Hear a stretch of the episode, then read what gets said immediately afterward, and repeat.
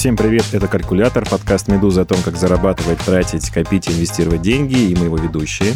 Наталья Грибуля, предприниматель и автор телеграм-канала «Это тоже считается». И Назар Щетинин, основатель IT-компании в сфере финансов и YouTube-блогер. Тема нашего сегодняшнего эпизода будет посвящена кризису и ситуации на мировых рынках. Мы решили, что нам нужен второй, в каком-то смысле терапевтический выпуск, где мы будем всех успокаивать, рассказывать, что происходит, почему происходит, как мы оказались в этой точке, и что можно делать сейчас, что не нужно делать сейчас, и что мы будем делать дальше. Ну, такой, да, спецвыпуск у нас получается, посвященный последним событиям, и мы всегда делаем такую оговорку, потому что мы не знаем, когда нас слушают. Мы обязательно говорим дату. Сегодня она пугающее. Пятница 13 Да, пятница 13 Да, мы сегодня делаем этот выпуск, и предполагалось, что будет еще и фондовый рынок сегодня падать в России. Ну, пока вот по состоянию на обед он растет. Поговорим про то, что происходит последний месяц, получается, даже за последнюю неделю, и как к этому всему относиться, и самое главное, что делаем мы сами. Небольшая предыстория, что сейчас происходит. Сейчас, возможно, мы стали свидетелями какого-то беспрецедентного случая в истории, когда, возможно, опять же, возможно, потому что мы не знаем, бычий рынок может смениться на медвежий, а может не смениться, но если это случится, это произойдет за какой-то рекордно короткий срок. Бычий рынок — это значит рост, медвежий рынок — это значит падение. Позади у нас больше десятилетия экономического роста, это значит, что все рынки росли. И отмотаем назад, вот вся цепочка событий, которая привела нас к сегодняшнему дню, к 13 марта 2020 года. Начало октября 2019 года. Поскольку все ожидают от экономики, что она циклична, стали говорить о том, что, возможно, в 2020 году нас ждет экономический спад. И ожидая этого экономического спада, крупные компании перестают тратить деньги и начинают аккумулировать кэш, как готовясь к кризису потенциальному. В конце января 2020 года растет беспокойство из-за ситуации с коронавирусом в Ухане. В то же время все заговорили о том, что на фондовом рынке есть некие факторы, которые сигнализируют нам о том, что нас ждет рецессия впереди. 13 февраля 2020 года по опросам подавляющее большинство управляющих фондов считают, что акции слишком дорогие и ожидают рецессии в этом году, либо ожидают рецессии в 2021 году. 18 февраля прогноз по последствиям коронавируса для мировой экономики резко ухудшается. В конце февраля уже экономисты, управляющие фондами и инвестбанкиры приходят к некому консенсусу, что сценарий выхода из этого кризиса, вероятно, не будет мягким, как раньше предсказывали, и на горизонте действительно маячит рецессия. 5 марта на рынок попадает письмо Sequoia Capital, где компания предупреждает CEO всех своих портфельных компаний, предвещает колоссальный урон от эпидемии коронавируса, призывает готовиться к темным временам и, значит, всячески кошмарит, просит их проконтролировать. Расходы, рост, выручку, качество продукта, сократить долг, в общем, уделить внимание всем потенциальным рискам бизнеса. И 10 марта происходит обвал на фондовых рынках всех практически. Дальше ситуация усугубляется, и мы расскажем вам подробнее, чем и как. К этой истории добавлю, что за одну неделю, там с 5, получается, марта по 13, мы поймали два дня на российском рынке фондовом. Эти два дня войдут в топ-20 падений за последние, там сколько, даже не 10, а 12 лет. То есть 2008 года, если собрать все топовые дни, вот сейчас эти два дня вытеснили там какие-то номер 19-20, да, то есть они вошли вот в элиту падений фондового рынка. Окей, переходим к тому, что ты делала сама. Расскажи мне, вот неделя, да, смотри, там какой-нибудь 10 марта, да, ты вот понимаешь, что сейчас будет какой-то кошмар. Я расскажу тебе, что я делала. У меня не самая сложная ситуация, поскольку все мои сбережения в долларах, и все мои портфели номинированы в валюте. Но у меня была другая проблема. Собственно, выигрывают больше всего в кризис те, у кого есть свободные средства на момент обвала. Ну, чтобы потом можно было э, либо усредниться, либо открыть какие-то позиции.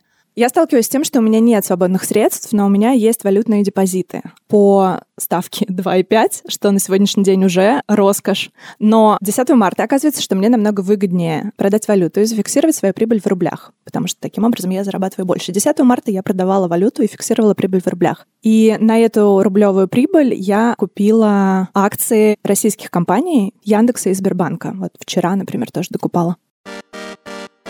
Так вот, сейчас нужно для истории записать, подожди. То есть это та самая Наташа, которая всегда покупает только все американское. Да, Американский все у нее брокер, все у нее американское, американский ETF, и вот тут ты сейчас Сбербанк и Яндекс. Насколько, получается, тобой руководила жадность, да? То есть настолько это было выгодно? Просто поясни, вот я не понимаю, как ты вот так вот безусловно, переключилась? Безусловно, мной руководила. Ну, я не знаю, можно ли сказать жадность. Наверное, стоит посмотреть правде в глаза и сказать, да, это была жадность. Безусловно, это смена моей стратегии. Она навязана мне текущей ситуации. И конкретно в данной ситуации мне намного выгоднее фиксировать рублевую прибыль, купить подешевевшие российские активы. И я не планирую в ближайшее время покупать никакие американские компании, никакие ценные бумаги, потому что доллар очень дорогой. Обычно я покупаю доллар регулярно, да, я делаю это обычно каждый месяц или раз в два месяца. Сейчас я не буду делать и буду ждать, как решится ситуация с курсом доллара к рублю. И буду покупать сейчас только российские активы. И, безусловно, это краткосрочная стратегия и, увы, спекулятивная.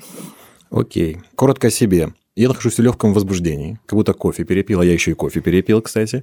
10 числа я сделал такой пост в сообщество на Ютубе, где сфотографировал свой ноутбук, где было написано, что до открытия торгов осталось там типа полтора часа. И такой большой пакет кукурузных палочек. То есть я прям приготовился, позвонил на работу, сказал, я не поеду сегодня на работу, реально тебе говорю. И несмотря на то, что моя стратегия, я тоже ей делился, заключалась в том, что я покупаю исключительно американские бумаги, вот последние полтора года. Я здесь оказался с тобой очень солидарен и начал покупать вот в этот день падения ну, практически все, что мог себе позволить, и все, что давало дивиденды больше, чем 10% да, годовых. Более того, в этот день такое совпадение. Вышли какие-то новости по ряду компаний крупных, и там они просто ну, в своем режиме объявляли, какие они планируют платить дивиденды. Прям вот в этот же день такое совпадение. Я просто сравниваю и понимаю, что я сейчас могу, например, от акций компании Сбербанк получить дивидендами, они просто объявляют, вот будет платеж. Там в два раза больше, больше, чем депозит в этом банке. И, конечно, добавляется к этому доллар там по 70, уже был даже чуть выше. Но если все это в голове своей сложил и подумал, что я, наверное, буду покупать сейчас дивидендные бумаги с там, двузначной доходностью, и это так оказалось крупным бизнесом прямо в этот день. То есть, если до этого надо было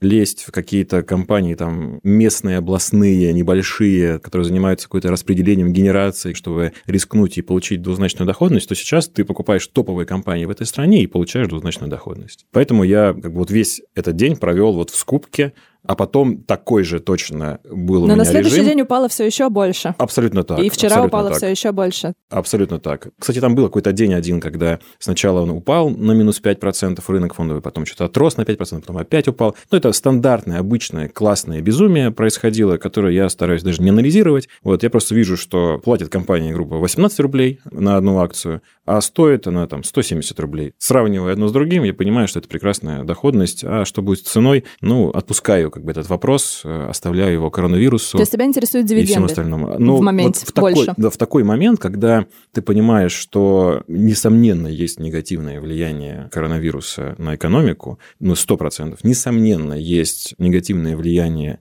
на экономику решения о увеличении добычи нефти, там, которые сделали наши власти, ты не можешь их, естественно, как-то померить, оценить этот эффект, но ты понимаешь, что здесь и сейчас у крупного, у самого крупнейшего даже бизнеса в России ты можешь получать двузначную доходность, то есть, по сути, все, что тебе надо, чтобы они не закрылись в течение ближайших 10 лет, для того, чтобы окупиться полностью, даже 9, там, да, если с сложным процентом и делаешь выводы, что проще не рисковать условно и покупать дивидендные бумаги. То есть я воспринимаю дивидендные бумаги в такие ситуации как типа самые низкорискованные. Конечно, со мной поспорит книжка там любая, да, по финансам, обычно низкорискованными считаются там облигации, но вот в категории акций я воспринимаю самыми низкорискованными те, которые платят. То есть обычно я их обхожу стороной, и вот мы с тобой когда-то записывали подкаст, там, да, где я рассказывал о том, что я вот вкладываю компании растущие. Но вот в такой нестабильный период предпочитаю выкупать дивиденды. Ну, come on, 10% доходность в год – это 9 лет, даже меньше, полная окупаемость. Только через дивиденды. То есть я не знаю, что будет с ценой, кто же знает будущее. Но вот через дивиденды ты можешь окупиться там за какие-то очень короткие сроки.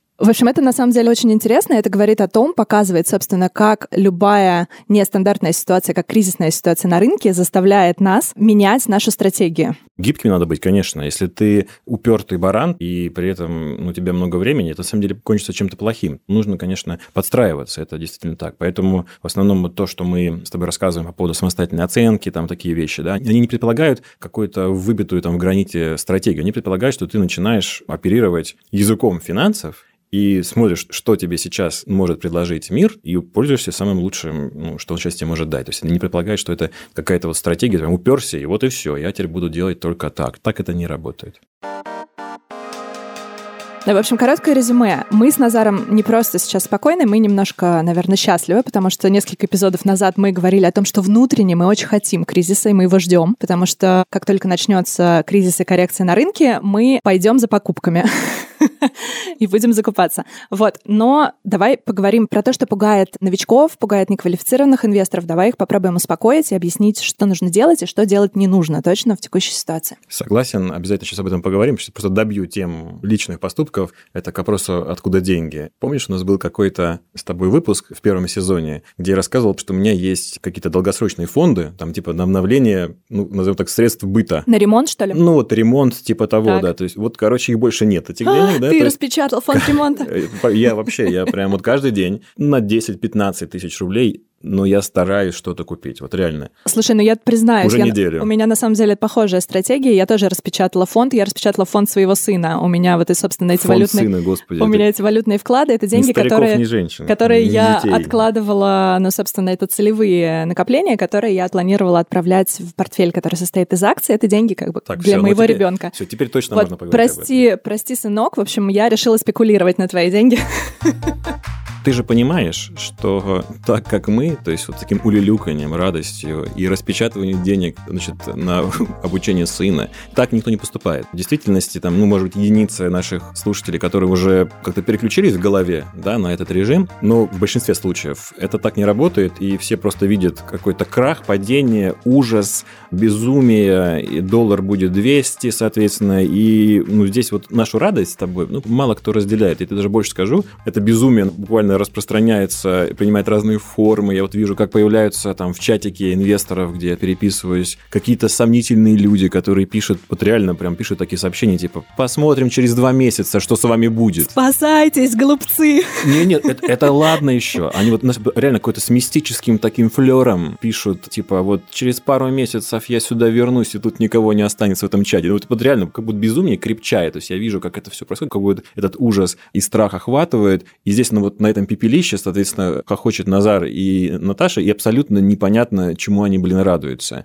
Вот как нам, наших слушателей, попробовать переключить на наше настроение и увидеть мир в наших очках, не знаю, какого они цвета, розового, может быть, может, синего, не знаю. Почему мы радуемся, а все грустят, как ты думаешь? Слушай, ну я могу их понять очень хорошо. Мне кажется, природа страха довольно иррациональна. Мы можем сейчас, например, обсуждать, почему люди во всем мире скупили туалетную бумагу из-за страха перед коронавирусом. Да, и, и, и что они... в этом да, рационального? Но ответ такой. Рационального в этом нет ничего. Люди покупают это не потому, что им нужно столько туалетной бумаги, а потому что все вокруг них покупают туалетную бумагу в безумных количествах. На фондовом рынке это отличная аналогия. Происходит то же самое. То есть как бы люди иррационально смотрят на то, что делают все остальные вокруг них, и начинают делать то же самое. И очень сложно как бы сохранять спокойствие и самообладание в любой кризисной ситуации. Тем не менее, делать это необходимо, потому что вот именно вот эти эмоциональные и рациональные решения в любой кризисной ситуации, как правило, и приводят к убытку какому-то на фондовом рынке. То есть если нет понимания, что происходит, да, и какая твоя стратегия, и как ты можешь ее изменить, то самое хорошее решение — это, видимо, остановиться, просто замедлиться, не делать ничего. Об этом пишут последние дни все, кому не лень, что, как бы, пожалуйста, без эмоциональных решений. Не нужно выстраиваться в очередь, не нужно бежать покупать доллары, потому что уже поздно. Это всего лишь сигнал о том, что нужно думать о диверсификации, да, и когда вся эта ситуация разрешится, и мы увидим курс рубля какой-то более приятный, и вот тогда нужно задуматься о том, чтобы постепенно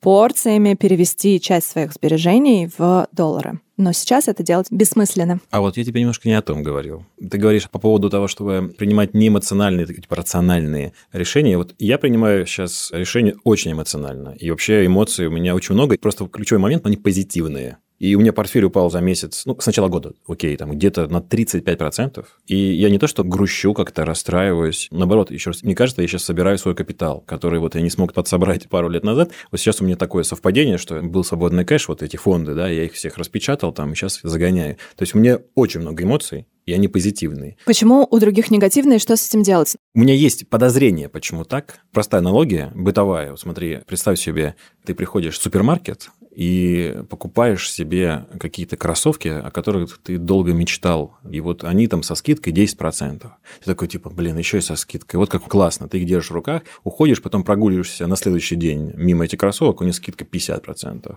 И ну что случится вот в этот момент? Во-первых, начнет душить жаба, естественно. Ты думаешь, блин, один день, один день надо подождать, и я сейчас могу купить эти же кроссовки, да, с большей скидкой. Но тебя хоть как-то успокаивает то, что кроссовки в руках, да, то есть они есть. Ты эти кроссовки надел, и в них сейчас находишься, тебе хорошо, красиво, здорово, тепло, вот, они у тебя есть. Вот с акциями нет этого, к сожалению, потому что ты как бы засунул 100 тысяч, да, а у тебя сейчас 60 тысяч, и все, и тебе кажется, что у тебя ничего нет, у тебя просто уменьшилась сумма на 40 тысяч. Вот эти кроссовок, они у тебя не на ногах, как бы, да. Вот мне кажется, что большая проблема в том, что не простроен вот этот мостик. У нас вот был очень позитивный эпизод с ученым, который инвестирует, да, который называется «Моя цель свобода». И он такой сказал фразу, как мне кажется, ключевую. Он сказал, что в кризис страдают люди, у которых деньги в деньгах. А я когда акцию купил, у меня больше денег нет. И вот это вот ощущение того, что когда ты купил компанию, да, бизнес, он есть на самом деле. Он не стал хуже на 10% за один день. Не стал. Это факт. Вот он у тебя есть. Вот это ощущение как бы большинство не испытывает. То есть они не чувствуют себя как бы там бизнесменами, предпринимателями, что у них сейчас есть кусок какой-то активов, что сейчас люди пришли на работу, возле кофеварки ругают начальство, шьют там или вяжут, или добывают нефть. Этого ощущения у них нет. У них как бы нет ничего. Просто упала цена. Все верно, смотри, но ты сейчас оцениваешь все происходящее со своей колокольни. Нас с тобой в моменте не интересует стоимость нашего портфеля, нас интересует только наращивание позиций в единицах, да, то есть моя цель сейчас — это только нарастить все позиции, которые есть у меня в портфеле, и открыть новые и купить их по выгодной цене. То есть я сейчас мыслю в количестве акций, а не в количестве денег, которые показывают состояние моего портфеля, да, насколько он там уменьшился, не уменьшился и так далее. Поэтому популярная шутка последних дней про то, что инвестиционный портфель неожиданно превратился в инвестиционный клатч. Это смешно, но на самом деле это противоречит психологии и мышлению долгосрочного инвестора, потому что твой инвестиционный портфель на горизонте там 20 лет может раза 4 превратиться в инвестиционный клатч и потом превратиться опять в инвестиционный портфель. Но при этом это будет портфель, который будет уже больше, просто за счет того, что ты нарастил позиции, что у тебя стал гараж. инвестиционный гараж, да.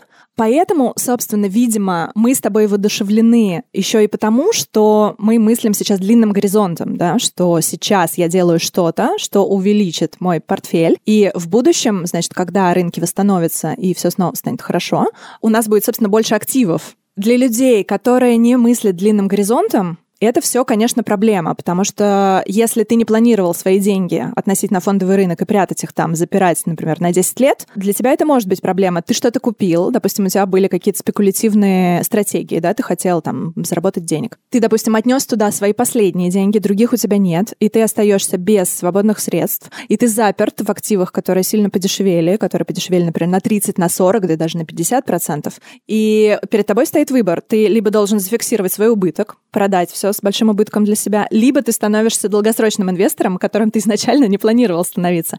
То есть преимущество для тех, кто изначально мыслил как долгосрочный инвестор, мне кажется. Это точно так, но здесь ты все-таки хочешь смягчить немножко углы и сказать, что те, кто не мыслил так, соответственно, они сейчас как-то пострадали. Но мне кажется, что в принципе это место так работает. То есть не то, чтобы, типа, я прихожу на фондовый рынок, такой, кем же я буду? Долгосрочным инвестором? Буду смотреть Назара и слушать Наташу? Или я буду краткосрочный, и тогда я там буду на что-то другое смотреть, думать о Трампе и вот это все. Я думаю, что ты просто приходишь в место, грубо говоря, в чужой монастырь, да, и в нем есть свои правила.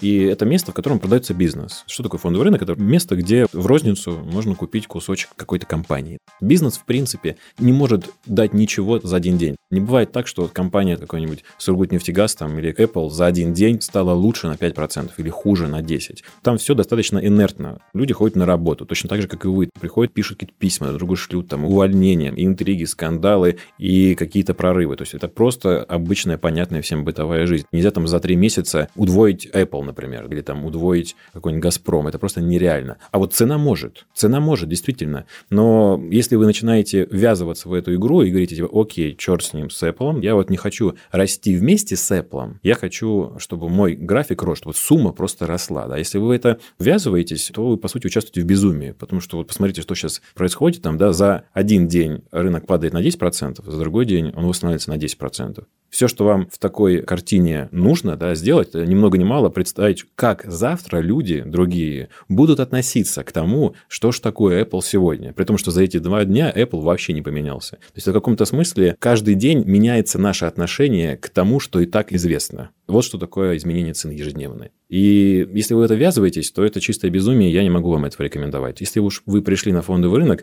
то надо мыслить как бизнесмен. А у бизнеса сейчас, абсолютно честно говорю, чтобы вы не чувствовали, что тут какой-то сплошной позитив, у бизнеса проблемы. Это действительно так. То есть коронавирус заставил всех бояться, сделки сокращаются, экономика – это сделки, закрываются Диснейленды. Walt Disney – это с некоторых пор моя компания. Люди не приходят в парки, не тратят деньги, компания уменьшается выручка. Это реально, это проблема. И даже вот экономисты из Oxford Economics посчитали, что до 1% мирового ВВП можем потерять. Мы на этом страхе. Мы, мы уже упали, кстати. Мировой ВВП уже упал из-за коронавируса. То есть представьте себе масштаб да, упал, влияния конечно, конечно. события вообще на мировую экономику. Ну, то есть мы действительно очевидцы события просто уникального масштаба. Ну, правильно будет говорить не из-за коронавируса, но все-таки из-за страха перед коронавирусом. Вот так вот. Ну, а ты вот, кстати, меня правильно поправляешь, потому что нужно понимать, что то, что происходит с рынками сейчас, это на самом деле пока еще не финансовый кризис, это кризис уверенности инвесторов, у которых нет уверенности именно в благоприятном сценарии. И именно поэтому рынки реагируют таким образом на все это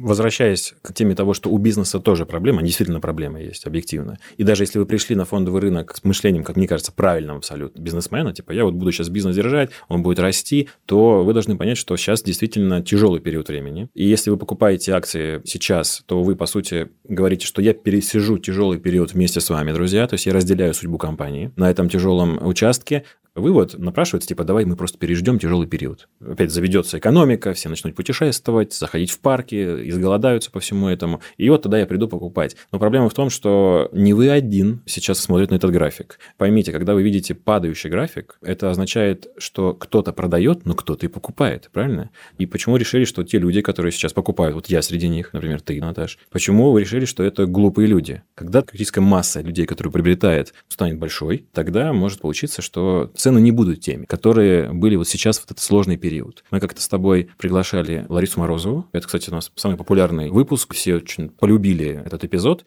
Она такую фразу сказала, что я в 2008 году обратила внимание, что рынок фондовый сильно упал, и пошла там, изучила, купила, заработала, и все, естественно, умиляются, вот, молодец, здорово, человек еще там ну, в возрасте, да, собрался с силами. И тогда, я хорошо помню 2008 год, я уже работал в этой индустрии, и единицы находили в себе силы вообще что-то покупать, что-то анализировать и имели какую-то волю к этому. И вот Лариса Морозова, она была одна из них. И вот это вот умиление того, что она вот молодец, она разгадала. Вот вы сейчас находитесь в этом месте, наши слушатели. Вы можете как стать вам хочется ли сейчас следующей покупать? Ларисой Морозовой вы можете стать. Абсолютно так. Да. А, мы говорили уже неоднократно, и классно, что ты про это напомнил, что любой кризис — это возможности. Всегда. Кризис всегда идет под руку с возможностями и с возможностью заработать. Все люди, которые приходили на рынок, после кризиса зарабатывали очень хорошие деньги. Просто когда сменялся цикл и когда начинался рост экономический. Поэтому сейчас у вас есть отличная возможность в самое сладкое время прийти на фондовый рынок и купить что-то по привлекательной цене. И при этом мы с Наташей прекрасно понимаем, насколько вам не хочется это делать сейчас, насколько все противно и насколько не хватает сил эту кнопку нажать и переводить. Кажется, что все, вот он и крах случился. Да?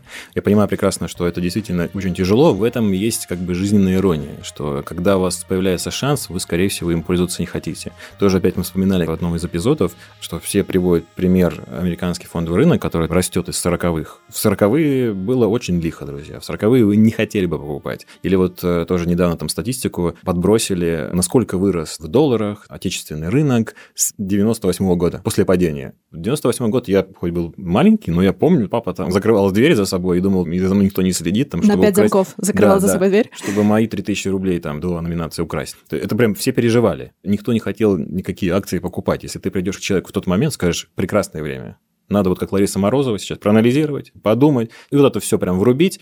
Это не значит, что это получится сделать, потому что просто страшно тупо и все. В 2008 году приходили люди образованные. Я дружил с одним клиентом, кто активно инвестировал. Человек с двумя высшими образованиями, предприниматель, бизнесмен, эрудит. И он на полном серьезе мне рассказывал, что сейчас в подвалах печатаются червонцы, и это будет новая валюта, рублей не будет больше. Все. А, я, ну, слушай, я помню эту тему вот, с червонцами. Вот. Да, то есть он на полном... Все, и, и даже я в этот момент, то есть я такой, типа, ну да, наверное, там, да, Юр, ну раз так, то да. Ну, я, я опешил. То есть, ну вот настолько было страшно. И вот этот момент ты должен прийти и сказать, прекрасное время, покупать упавшие активы, ну, тяжело очень это сделать. Так, но здесь мы должны, наверное, не просто призывать покупать активы, а все-таки напомнить, да, что покупая сейчас, вы, безусловно, берете на себя риски. Мы с Назаром не знаем, какие последствия для экономик мировых принесет коронавирус. Я думаю, что даже лучшие умы и экономисты, которые сейчас бьются над математическими моделями и пытаются что-то просчитать, даже они не могут учесть огромное количество факторов, которые сейчас влияют на ситуацию, потому что дело уже не только там в коронавирусе, дело в состоянии экономик разных, да, они в разном очень состоянии. У каждой из экономик есть свои проблемы, которые просто могут накопиться, да, и выстрелить как очередные негативные факторы. Поэтому, безусловно, сказать, что покупаете и будет вам счастье, мы не можем. С потенциальной возможностью получить высокую прибыль вы берете на себя возможность получить убыток, да, или стать свидетелем действительно рецессии или, может быть, медвежьего тренда, который продлится какое-то время и может быть длинным. Но, чтобы еще успокоить всех, скажу следующее. Что важно понимать про циклы да, и про то, как работает фондовый рынок. Если мы посмотрим на исторические данные, то мы увидим, что на горизонте 7-10 лет любая акция, практически абсолютно любая, принесла бы вам среднегодовую прибыль 7%. Это значит, что за 7-10 лет ваш капитал на фондовом рынке удваивается. Вне зависимости от того, случается ли обвал или не случается, да, чем дольше ваш горизонт планирования, тем вы в более безопасном положении. Потому что даже если ваш портфель просел, все восстановится рано или поздно. Мы не знаем, сколько времени займет это восстановление, но оно рано или поздно случится, безусловно, потому что оно случалось всегда. Не было еще финансового кризиса, не было коррекции на рынке, после которой бы все не восстановилось. И в этот раз все восстановится. И поэтому вот на горизонте 10 лет вы точно можете значительно прирастить свои активы. Но также хочу обратиться к тем, кто все-таки доплыл до того же берега, на котором сейчас находимся мы с Наташей, и действительно смотрит на фондовый рынок как не на графике, которые скачут вверх-вниз, а как на место, где можно купить какой-то бизнес.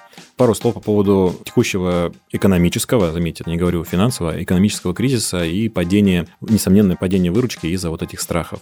Выручка падает не только у отечественных компаний. Когда вы видите, что снижается стоимость стали, например, она снижается для всего мира, не только для тех компаний, которые потенциально хотите купить и стать акционерами. Как работает экономика, и вот ты назвала это гуманно цикличность, но если назвать вещи своими именами, эволюция. Как работает экономическая эволюция? Увы, как бы это ни прозвучало ужасно и цинично, но кто-то из бизнеса должен умереть. Такая встряска, например, вот конкретно для сектора металлургов, она уже давно зрела. 70% активов в мире в этом секторе реально работает. То есть есть какой-то бизнес где-нибудь в США, например, да, или где-то в Европе, который в моменте по-хорошему должен закрыться, но акционер думает, ну, может быть, еще там годик потерпим, сейчас довнесу свои там, да. То есть вот какой-то есть бизнес, который пока еще не умер. И вот такие встряски, такие кризисы, они как бы очищающим огнем проходятся по всем тем, кто был неэффективен, и остаются только крепкие ребята. И они выходят на новый рынок, на тот, который остается после этого пепелища. Так всегда работает. Это ужасно звучит, я понимаю, цинично, но капитализм вообще такая штука. Но для того, чтобы держать в портфеле именно крепких ребят, вы должны вот уметь их хотя бы как-то оценить. То есть, если у них получается быть лучшими в период, когда все хотя бы нормально или хорошо, ну, есть гипотеза, что у них получится пережить с этим жарком тяжелые времена. Есть даже некоторый плюс вот этой эволюционной игре в том, что на следующем цикле крепкий бизнес, который будет в вашем портфеле, он будет захватывать новые рынки. По-другому никак. Я еще хочу сказать важную штуку про то, как нужно читать новости в текущем моменте и как не поддаваться панике, когда вы видите, что СМИ пишут «За один день богатейшие люди потеряли столько-то миллиардов состояния» или «За один день убыток на фондовом рынке составил такую-то сумму». Нужно понимать, что до тех пор, пока вы ничего не продали, у вас нет убытка. Есть просадка портфеля. Некорректно говорить о том, что, значит, мой убыток на сегодняшний день такой-то, потому что это не убыток. Никакие богатейшие люди планеты не потеряли в физическом смысле огромные миллиарды от того, что капитализация компании уменьшилась. Они не потеряли ничего. Им от этого ни горячо, ни холодно. Капитализация сегодня такая, завтра другая, послезавтра или там через месяц третья. Частные инвесторы тоже до тех пор, пока не распродали свои позиции из инвестиционного портфеля и не зафиксировали свой убыток, они ничего не потеряли. Просадка портфеля — это абсолютно нормальная история. Вот на сегодняшний день мне интересно, кстати, наблюдать сейчас, как разные портфели и разные стратегии реагируют, собственно, на коррекцию на рынке. Просадка, например, моего пенсионного портфеля, который довольно консервативный, 6%. Просадка портфеля, который состоит только из акций, 16%. Вероятно, это еще даже не конец, то есть она может быть и больше, она может быть и 20%. Я абсолютно спокойна в этом смысле, потому что просадка даже на коррекции рынка до 30% — это абсолютно нормальная история. А еще бывает так, что среди вот этих вот кричащих заголовков тонкой линии проходят незаметные новости, где, наоборот, вот эти богатейшие люди, которые теряют миллионы в день, э, скупают собственные акции. Это, кстати, ну, такой важный признак. Они, конечно же, как мажоритарии, как основные держатели акций, видят ситуацию в компании лучше, чем мы, само собой. И они понимают, что есть возможность сейчас поддержать дешевки, изъять из рынка свои активы, уменьшить общую долю акций, то есть уменьшить как бы вашу долю в свою пользу. Такие новости тоже там проскакивают. Они не так видны, не так заметны, как вот эти ужасные «О боже, помогите» новости. Но это, кстати, и есть единственное правильное поведение. На эти новости нужно ориентироваться. Но, естественно, в общем пылу страхов ты их просто даже не замечаешь. Что хочу добавить еще про российский фондовый рынок и про ситуацию с рублем. Для тех, кто не следил, это проблема исключительно очень плохого тайминга, потому что в тот момент, когда, значит, весь мир пытается бороться с эпидемией коронавируса, Россия решает не договориться с ОПЕК и с Саудовской Аравией и решает не сокращать добычу нефти. Более того, и Саудовская Аравия, и Россия решают нарастить эту добычу, что в целом показывает, как какие-то недальновидные решения могут сыграть против фондового рынка. То же самое происходит, например, мы это можем хорошо увидеть сейчас и с США, когда после выступления Трампа в овальном кабинете, когда он не сказал, что планируется поддержать экономику, фондовый рынок тут же, вот прям сразу же отреагировал падением, потому что все инвесторы ждали, что будут какие-то меры поддержки. Вот о них заявили только сегодня. Для России сейчас не столько страшна, наверное, эпидемия коронавируса, сколько именно рыночная паника, которую следует остановить. И здесь интересно наблюдать, собственно, за тем, увидим ли мы какие-то интервенции и будет ли поддержана экономика и что случится с ценами на нефть, будут ли достигнуты договоренности все-таки с ОПЕК или не будут. Потому что если не будут, то шансов, что такой курс рубля с нами на какое-то более долгое время, они, наверное, более высокие. Если договоренности будут достигнуты, то, скорее всего, мы быстрее намного увидим стабилизацию курса самые тревожные вопросы, которые к нам приходят, они сформулированы по-разному, но суть их сводится к одному. А что делать, если вообще всему конец? Отвечаем. Никто не знает, действительно ли всему конец. И никто не знает, будет ли всему конец или не будет, и когда, и что будет с фондовым рынком, и как будут на нем отыгрываться абсолютно разные факторы. Но если докрутить ситуацию до просто экстремальной точки и представить, что действительно всему конец, то, друзья, да, всему конец, и не спасет нас ничто. Ни акции, ни гречка, ни туалетная бумага, ничего. Движущая сила капитализма – это удовлетворение потребностей. До тех пор, пока будут люди, которые будут хотеть свои потребности удовлетворять, всегда кто-то будет оказывать эту услугу. То есть свято место пусто не бывает, есть такая поговорка. Это вот прям про экономику и бизнес. Конечно, действительно, может так случиться, что, не знаю, бумаги в вашем портфеле и компании в вашем портфеле не будут оказывать эти услуги, поэтому действительно нужно уметь посмотреть, как они вообще в тонусе нет, как они справлялись с периодом, когда было все хорошо, да, насколько они крупны. И вот здесь, наверное, уместно вспомнить наш другой эпизод про самостоятельную оценку. Этот эпизод называется «Как изучить отчетность компании, не сойти с ума и не потерять все». Действительно, сейчас отличный момент для того, чтобы пересмотреть абсолютно все свои активы и все компании, которые есть в вашем портфеле, посмотреть на отчетность, наконец-то разобраться, как анализировать бизнес и ответить себе честно на вопрос. В любой другой ситуации вы бы эти компании хотели иметь в своем портфеле? Если ответ «да», то с вами все отлично. Если, испугавшись кризиса, вы еще не стали частным инвестором, но сейчас мы с Назаром вас успокоили и вы подумали, хм, а действительно неплохой момент, я готов брать на себя дополнительные риски, и я готов стать частным инвестором вот сейчас, воспользовавшись моментом. Разумной стратегией будет, наверное, не покупать активы на все свободные деньги, опять же, потому что никто не знает, какая ситуация будет на фондовом рынке, поэтому выберите какую-то стратегию усреднения, покупайте компании долями, выберите либо какую-то конкретную сумму, которую вы готовы в месяц потратить на покупку акций, либо покупайте неравными долями в зависимости от того, сколько компания стоит. Если она стоит дорого, вы купили по одной цене, потом вы видите, что актив стоит дешевле,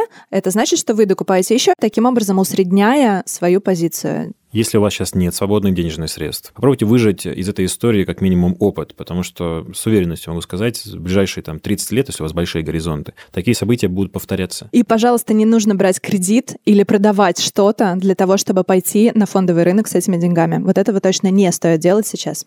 Также это моя мантра в любой ситуации для неопытных частных инвесторов, как я, не торгуйте с плечом. Не нужно заниматься маржинальной торговлей и торговать в кредит за счет брокера, потому что можно остаться с большим убытком.